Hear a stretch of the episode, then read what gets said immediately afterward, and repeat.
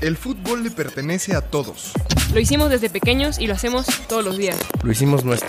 Más allá de los Messi y los cristianos, Las historias que nos marcan suceden aquí. Aquí en el llano. todos los lunes, una nueva historia. Porque el fútbol es una escuela de vida. Apuntes de Aragona presenta Historias del Llano.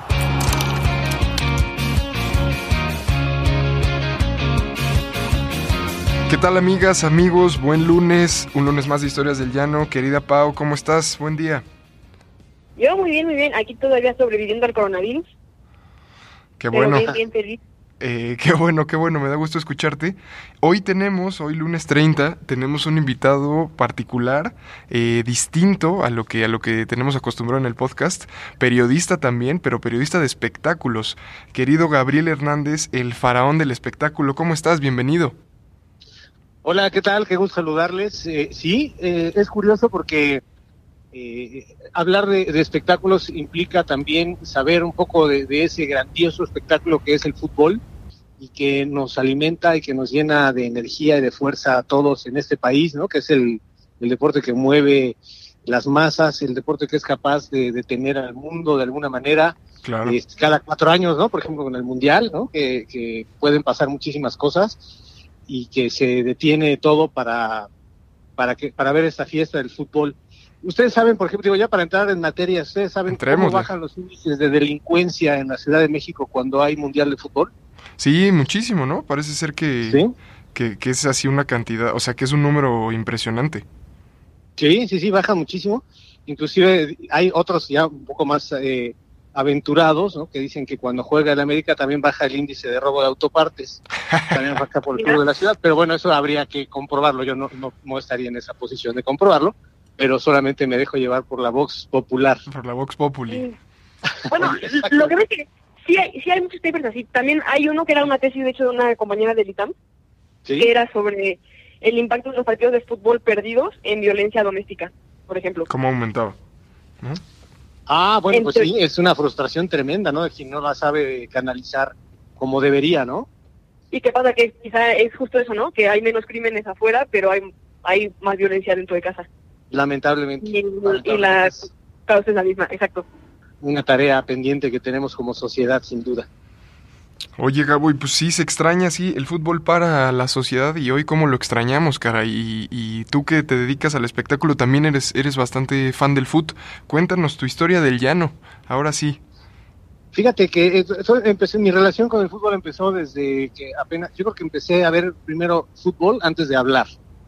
¿no? Eh, en casa siempre fuimos muy futboleros, inclusive mi padre, eh, que es un hombre fantástico, me dijo, este, tú le puedes, tú puedes ser, y- tú puedes, le puedes ir a cualquier equipo, tú puedes ser seguidor de cualquier equipo, al que tú quieras, pero si no le vas a las Chivas, te tienes que buscar dónde vivir, ¿no? Entonces dije, ah, caray, no, pues yo creo que sí, este, tengo que, tendría que, que pensarlo muy bien. Y sí, la verdad es que yo me, me enamoré de esos colores desde, desde muy joven. Y eh, lo curioso de todo fue cómo, cómo un niño de, que jamás ha tenido contacto con pues, las transmisiones de, de, de- de la televisión, ¿no? que, que ahora pues ya, ya sabes cómo son, que nunca había estado en un estadio, pero lo- vi primero un partido de- de- en, en la televisión y fue muy curioso porque el, el mo- el juego de las cámaras te hacen pensar en el cerebro de un niño, no sé si a ustedes les pasó o lo recuerden, que es como un laberinto. Ok. Parece que la cancha es un laberinto por cómo están las tomas una frente a otra y rompen los ejes, ¿no? Como ahora es, eh, que ya sabemos ese tema cinematográfico de los ejes de las X y las Y. Entonces, en la transmisión de, de fútbol, como toman de todos lados, de pronto el cerebro de un niño no entiende que, que es un rectángulo verde, ¿no? Ok. Y yo me imaginaba que era como un laberinto en la cancha y que iban de un lado a otro y que de pronto no sabía hasta que la primera vez que ya estuve en una cancha que fue, no, curiosamente no fue un partido, fue un evento de los Juegos Panamericanos que hubo aquí en la Ciudad de México y que fue en el Estadio Azteca y que por primera vez estuve ahí, que me di cuenta que era un rectángulo. ¿no? Dije, ah, caray, no, no era el laberinto ese que me imaginaba yo en mi mente.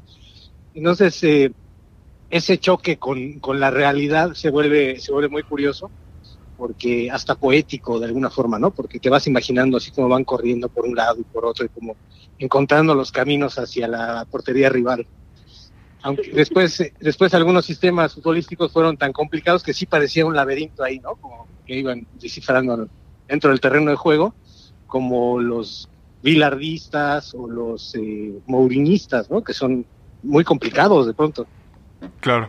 No, fíjate, a mí me pasaba eh, mucho que yo creía de muy niño antes de ir al estadio y justo verlo por primera vez en la televisión.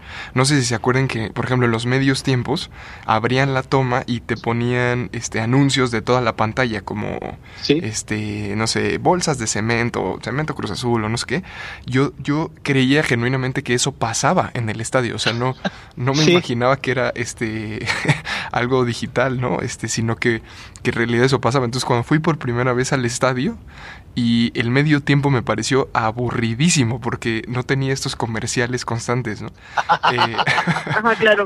Sí, sí, sí. Y, y justo en este sentido Sí. donde que dices de que, como, como bien dice Villoro, el fútbol o la, la televisión se ha vuelto esclava de la pelota. Entonces vas Claro, viendo ahí sí. la, la- la pelota nomás y no ves el, el escenario completo, ¿no?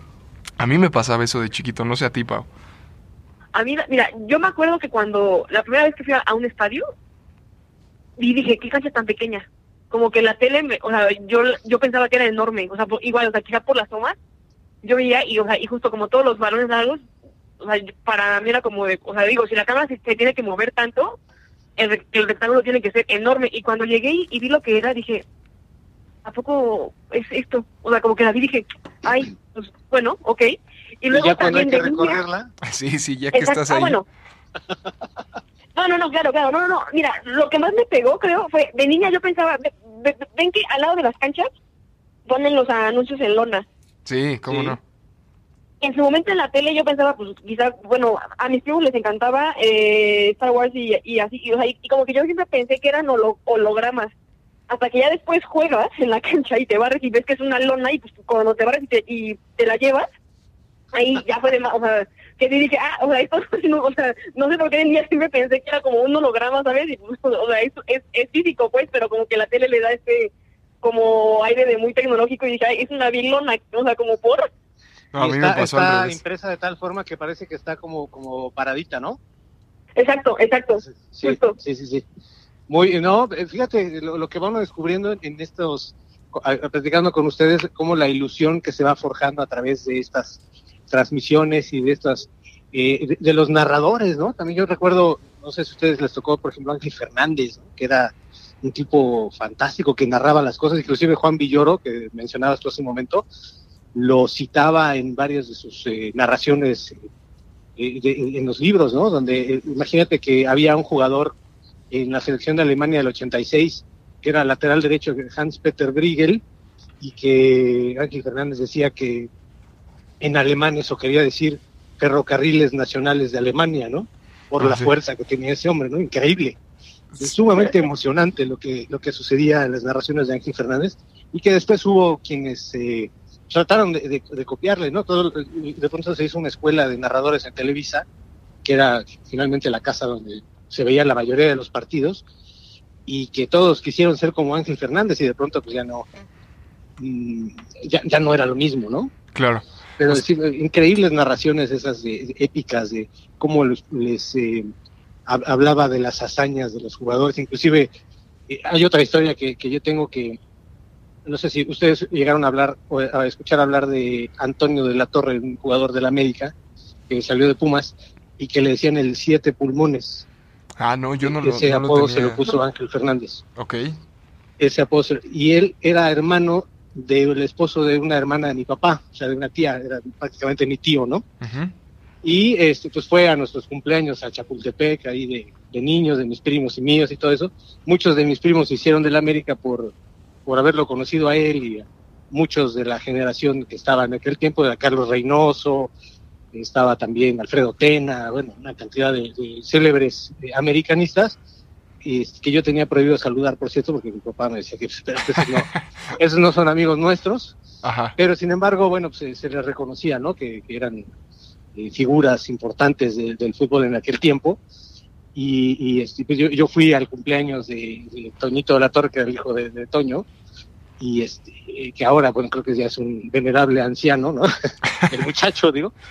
Y eh, este, fue, fue una relación muy cercana ahí con el fútbol, ¿no? Inclusive en un salón de fiestas jugábamos con ellos este, eh, con un globo, ¿no? Y eh, con la pelota ahí dentro del salón y todo. Fue, fue una, una infancia muy, muy futbolera, muy curiosa, muy cercana con el América en ese sentido, aunque uno entiende ya más grande y todo eso que la grandeza del rival engrandece desde luego al, al, al otro rival, ¿no? Entre más grande sea tu rival, más grande serás tú, sin duda. Claro. Oye, Entonces ya nos desviamos ahí un poco, No, pero, no, no, bueno, pero es está bien, está bien. las- de las historias. Eh, y justo te quería preguntar, después tú, en tu infancia tú lo tuviste, dices que lo tuviste muy presente a- al juego. Eh, ¿Después te alejaste de él o lo seguiste eh, viendo? ¿Cómo fue, cómo fue tu, pues sí, tu proceso como aficionado? ¿Cómo es hoy en día también? Eh, bueno, hoy día, fíjate, eh, después de, de- de, pues una infancia y, y juventud y adolescencia y todo eso donde fue muy pasional, ¿no? Nos dejábamos de hablar con los, con los del América, ¿no? De, de pronto nos enojábamos porque perdía uno u otro. Y después eh, ya, ya trabajando en los medios y dándote cuenta que hay muchas cosas ahí de por medio que, que quizás no sea tan pasional el tema entre los que están en la cancha. De pronto, te yo ya siendo periodista de espectáculos, pues me enteraba que unos y otros se iban después del partido al famosísimo Bar Bar, ¿no? iban todos juntos y celebraban hasta altas horas de la noche como amigos y todo, que no está mal, ¿no? No, no digo que esté mal, pero hay mucha gente que, que se pone esa camiseta de tal forma que siente que se siente como traicionada de alguna manera, ¿no? Entonces, eh, a lo largo que va uno creciendo, te vas dando cuenta que a lo mejor esa, esa pasión eh, no es tan sana, tan válida, y te das cuenta también que el rival pues eh, eh, tiene su grandeza, ¿no? Por supuesto que la tiene, y que también es importante y se siente bien a veces ganarle a, a un grande, como ellos también lo sienten con nosotros, ¿no? Claro. Y, De bueno, Chivas. no sé tú, Pau, ¿cómo veas? Yo, pues, no sé, yo lo que le quería preguntar era, o sea, justo eso, que no sé si quizá en, en- que no sé si sea eso, o bueno, o pase solamente en México, o si sea también en, en otros lugares, esta cultura, o bueno, o el, la imposición moral que representa el futbolista, ¿no? Eh, que justo eso, ¿no? O sea, que quizá quedan campeones y esto, y no sé si haya, o, o a ti te tocó, en todo caso, al estar tan cercano con, con el siete pulmones y demás, o sea, justo, ¿no? De, de quedar campeón, que digan, ah, hay un bar, este, o, o, o un lugar al que todo el mundo va y que justo, ¿no? O sea, que, eh, que de alguna manera ahí sí rompe un poco y que es posible eh, contar con esta imagen cercana de futbolista, o sea, literal festejando, este, tomando una chevel o lo, o lo que sea, y que de alguna manera también es, es, es, es un poco parte del espectáculo, ¿no? O sea, como que el hecho de cómo pintes eso es de alguna manera lo que determina cómo la gente habla de fútbol. Y bueno, no sé qué piensas Sí. aquí, Gabriel. Sí, yo creo que, que hoy día el, el acceso a ese tipo de información es mucho mayor a como era hace, inclusive hace 15 años. Esas historias del, de la noche, del bar y todo eso, eh, no se sabían. No se sabían porque nadie las publicaba o nadie las, o había, o sea, no había forma de, de, de que eh, se publicaran porque anteriormente pues nadie tenía un teléfono que tuviera una cámara, como sucede hoy, ¿no? Hoy día eh, cualquiera eh, tiene un teléfono, una cámara, y cualquiera es reportero, y cualquiera es periodista, y cualquiera tiene dónde publicar esas cosas, que todavía se vuelve, eh, no digamos grave, pero sí como más interesante, ¿no? El tema de la comunicación hoy día es inmediata y es eh, proactiva en ese sentido. Entonces, eh, lo que sucedía en aquel tiempo, pues no, no había ese tipo de comunicaciones y la pasión entre la gente, pues se, se reflejaba únicamente en lo que veía en la televisión, en los partidos, o en la cancha, o en la tribuna, o en programas de comentarios de, de resúmenes o de, de polémica deportiva, ¿no? Que son todavía muy, muy recurrentes. Claro. Entonces, eh, eh, el cambio de, de generaciones brinda esa posibilidad, ¿no? De tener acceso a esa información, como hace unos días precisamente salió por ahí unas fotos de jugadores de Chivas que fueron a cenar, aparentemente con amigas, a Polanco, que es una zona ahí este, muy, muy nice de aquí del norte de la Ciudad de México, y de pronto este, pues, las fotos salen publicadas en revistas eh, sensacionalistas y todo, entonces la gente ya tiene acceso a esa información que anteriormente no existía, ¿no? Oye, Entonces, Claro.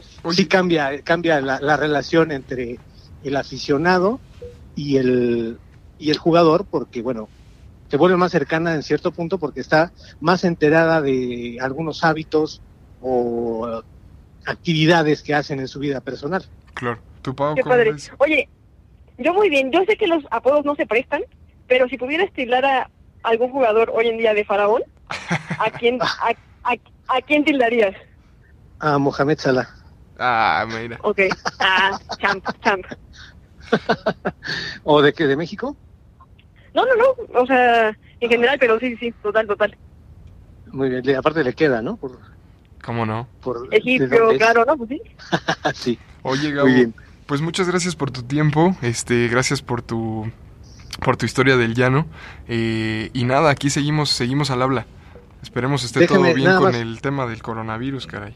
Exactamente, me- muy bien guardaditos todos. Nada más para despedirme, déjenme contarles la última historia que me sucedió apenas hace unos meses. Claro. Estaba en el aeropuerto de la Ciudad de México, Terminal 2, y me tocó entrar, eh, vi que pues, venía yo en lo mío, ¿no? Ya sabes, y me tocó, iba a entrar al elevador que bajaba de las salas de, de tarjeta dientes a la sala principal, ¿no?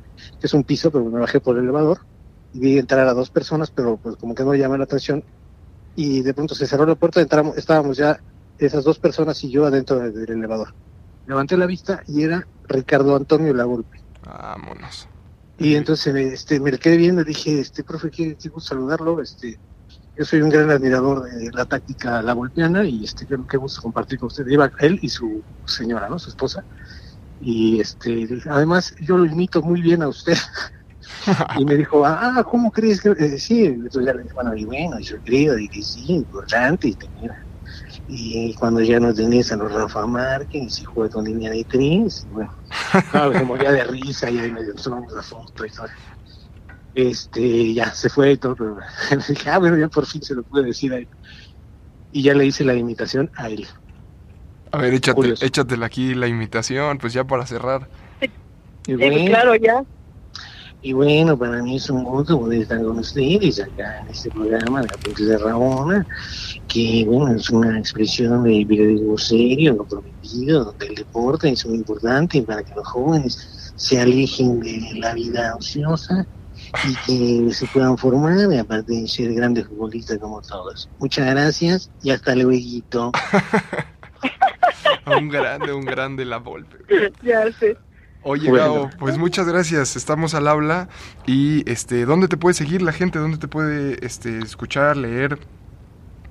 Como no, es arroba faraón-gabriel en Twitter e Instagram, el faraón del espectáculo en Facebook, y eh, bueno, pues ahí estamos poniendo de todo para que nos encontremos en cualquier momento. Ya estás, ya estás. Pues Pau, nos vamos. Nos vemos el próximo Nos- lunes. Nos vamos. Feliz a todos. Un abrazo para todos, muchísimas gracias. Un abrazo y recuerden eh, seguir las indicaciones eh, frente al virus.